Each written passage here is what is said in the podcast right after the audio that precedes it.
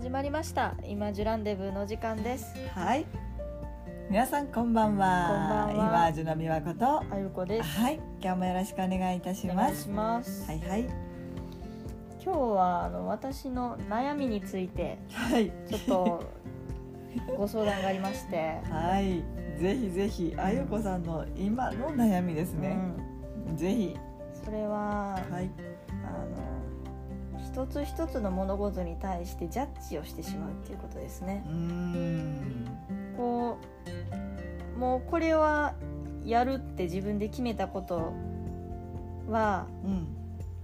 いちいちその感情を出したりとかジャッジをしないで淡々とねうん。ただその作業を淡々とすればいいだけなのにうん。自分でやると決めておきながらその物事一つ一つに対していちいちなんかジャッジをしてうん。自分の感情にまみれてしまってうんなかなかその物事が進まないというようなああ、なるほどことが。あるんですよね。例えばそれは例えばどん例えば一つの仕事してる時にね例に出したらねうん自分でこうやってるけどなんでやねんみたいな。もっとこうできるじゃないかみたいなこととかそれとも誰かと比べてしまって自分はまだまだやなとかそんなそんなジャッジが毎回こう一つの事柄に対して思っちゃうということなのかな？もうありますし、うん。なんか例えば会社とかでうんもう自分はここで働くっていうかこの仕事をやるってこう受け入れてう、ん。この会社に来て仕事をやってるのにうん。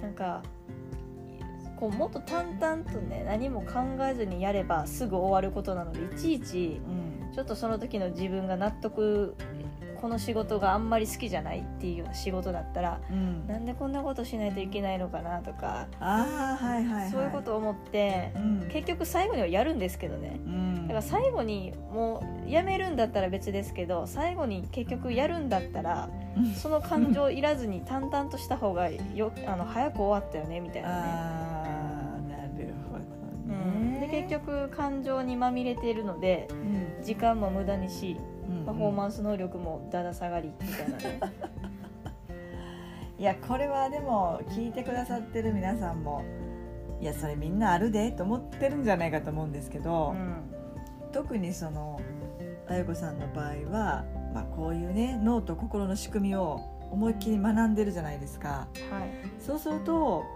まあ、こう感情とはこういうものでとかねうん、あのこういう場合はこうした方がいいいいっていうかこうやって超えるとかいうノウハウ的なことは一応知識としてはうん、あの学んでらっしゃる状態でしょ？はい、でその状態で社会に出てるわけだからうん、なんていうのかな普通だったら、まあ、学生の続きで社会に出ていろんなことをガンガン頭打ちながらうん、そういうことかって気づくことを先に教科書で答えを知ってる状態っていうこともちょっと言えると思うんですよ。うん、うん、だけどまだ体験がついてきてないから今社会に出ていろいろなことされてるじゃないですか。はい、だだからさそのやってる内容内容一つ一つに先を答えを知ってるがゆえのこんなことしてている場合なのかしらみたいなこととか、うん。もっとこんな風にしてなできてないといけないんちゃうのみたいななんかジレンマとかみたいなね。なんかついついそちら側のななんていうんですかね。えーっと学んだ理想的な学んだ状態うん、が自分になかなかその自分の今の状態が追いついてなかったりそんな風にできてない自分うん、みたいなことに対していやできてへんやん。そんな思うぐらいやったらさっさとやればいいのにとかさ、うん、まあ、っていう風になりやすいんじゃないかなって聞いてて今思った。んですよね。おっしゃる通りでうん、答え知ってるくせになんで改善できないのかねっていう思うんですよね。それはでもねねみんなねあのありますよ。もう分かってんねんって言わんといてっていうのあるじゃないですか。分かってんねん分かってんねん。もうやらなあかんことは。分かってるんですっていうね。うん、あのあれですよ。そういうやつ。それってでもさあの分かってるんだけどかあの自分でいつもこれやなっていうジャッジだったりそれとか逆にね自分以外の人を見てた場合にねよくあるんですけど自分はこんなに学んでこういうふうにちゃんと心がけてやってるのに君らは何も考えてへんなみたいなこととかね。なるほどね。あの逆に目についてしまうというかそれだけいろんなことにこう細かく意識を向けちゃうとですねうん。逆に能天気にやってるように見える人がちょっと何なのあなたたちみたいにさうん。なったりもしやすくなるんですよね。こう自分に厳しいと同じように他人にもね厳しくしてしまいますよね。そうなんですよ。ジャッジが入っちゃうってことはさ、うん。自分に厳しいわけだから、うん。で自分に対して腹が立ってる状態だからうん。今度は人に対してもそれがあの起こってくるわけですよね、うん。まあ、それは言えると思うんですよ。確かに。でもね今振り返ってみたらあのさなんか教習所でもねうん。習って教官によって微妙に言うこと違ったりしません？全然違ね。違うでしょ？あれさ同じさあれ。あの免許出してくれるその基準があるのにさうん。なんか免教官乗った教官によってはあの本当に言うことが微妙にだ大きくは違わないけどさ微妙に違うその遊びの部分ってあるじゃないですか。ありますね。オリジナリティが、ね、そうオリジナリティ満載だったりするんですよ、でそれ違う時にやったら違う教官そんなことしたらあかんって言ったりするわけじゃないですか。そうそのさ教科書っていうか教えられた大枠のものっていうものって全くもう本当1ミリ狂わずそのようになるんやったらさ教科書通りやったらいいんだけどうんうんわかります？この感じ。実際にそうなれへんかったりするじゃないですか。うん。あの子供の育児書もそうですよね。あなるほど、ね、とかね。あと学校の教科書とかもさあの、まあ、数学的なものはまだ答えが出やすいのかもしれませんけどう国語の読解なんてもうわけわからないでしょ。ん、そうそうそう。答えがどれなのかってちょっと自分たちの読解するその主観っていうものによってさニュアンス変わってきたりするわけだし。もうあれはもう作者と気合うか合わないか問題ですから私からしたら作者の気持ちになれるかどうかでしょ。そうそうそうそう。なんかもう間違いというより君とは合わないっていう感じですけどね。そう。でそういうことが世の中にはもう5万とあるわけですよね、うん、で自分の人生生きてたらさうんうんいろんな人間関係あるけれどもその全然人とは違うわけで同じ宇宙にいるわけでは全然ないからね、あの一人一宇宙とはよく言ったものでね、だけど人間として生きてて大枠で、えー、とこういう場合はこうやったらいいよみたいなあのお腹下したらせいろがいいんちゃうとか いろんななる中でこうやったらこうですよみたいな知恵とかそういう知識とかの大枠のものは共通項としてうん感じられるけどじゃあその通りやってたらいいんですねってことではないじゃないですか。そうなんですよ。このだからなんでそれがじゃあ自分流のあのうまいこうかわし方とかうまく乗り越え方っていうのが人と違うかって言ったらその体験を嫌というほど積んでうん。いい感じのさじ加減を自分で見つけるからなんですよね。うん。うん、あの私はこうやってこれぐらいやってよかったけど私の場合それはやりすぎでこの辺でやめといたらちょうどよかったみたいな。うん。うん。教科書には一応教えとしてはこれやったらいいですよって書かれてるけどあの細かいどれぐらい何時間や何秒休んでとかみたいなこととかは 書いてないじゃないですか。はい。でそれやるから分かる？うん。みたいなことと一緒で。多分あゆこさんはその先に答えみたいなものをあゆこさんなりに認識している状態の中でそれを現実の中にさ落とし込んでねうん。やろうとしてるんだけどうんさじ加減がとかその辺がまだそのつかめてないんじゃないかと感じるんですよ。でもそれみんななんですよ。私たちだって何か始めたら必ずそうなるしうん。新しい世界に飛び込んだら全くわからないところから入っていってとりあえず3ヶ月はやろうかとかとりあえずはちょっと続けてみようかの中から何かやっぱり無理やって分かったりちょっといけそうやって分かったりうん。でそのいけそうなの生き方もなんとなく自分ではこのテンポでいこうかみたいな。このある速さやったらやれるやろうなとかいうのが分かるんですよね。うん、でそこにはやっぱり葛藤があるよね。なんかもうこれやってよかったんとか、うんうんうん、であのあゆこさんみたいにコーチングを学んでたりすると今度は大きなゴールっていうものを設定してその内側にあるものをどんどんこう実現させていくというか。うんはい。それも難しいのはさうん。ワントゥーでワントゥー探しみたいな。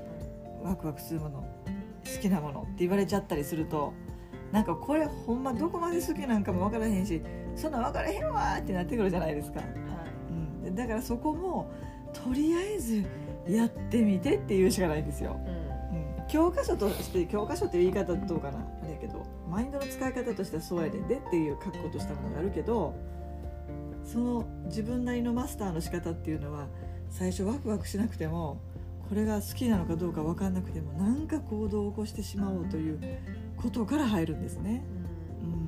うん、じーっと何も考えずにさワクワクはなかなか降ってこないからね、うん、でもそれを社会に出たあゆこさんは今淡々と仕事をこうこなす中でいいとなったりすることがこうさっさとやれば終わる話やねなんでこんな思ってまうねんみたいなね、うん、こととかね、うん、あるんですよってことだと思うんですよね。はい、ちょっとなんかあの話答えになってるかな？なってるかどうかなこれあれですけど。どうですか、うん、でもやっぱり世の中にね、うん、そんなすぐできる人なんていないですもんね。そうですね。やっぱり何かしらやっぱり継続したりとにかく行動してないとね、うん、ってことなんですよね。なんかよく言われますけど成功者ってこう成功毎回成功してるわけじゃなくて9割失敗やけど、うん、そんだけ打席数が多いから当たるんやっていう話そうなんですよ。あのバッターボックスにそれだけ立ってるってことなんですよね、うん、空振りもいっぱいその分してるって、うん、うん、当たる数ばっかりみんなこうカウントしがちだけど、うん、外から見たら、うん、その何倍も三振してるよっていうことなんですよね。うん、でそこそこにはもうっていうキーとなるようなうーってなるようなことがいっぱい実はあるけど、うん、あのその中で「あ」っていう一筋の光明みたいなものが見える時があって、うん、ドーンってこう進んでいく時ってそういうことがよくあるんですよね。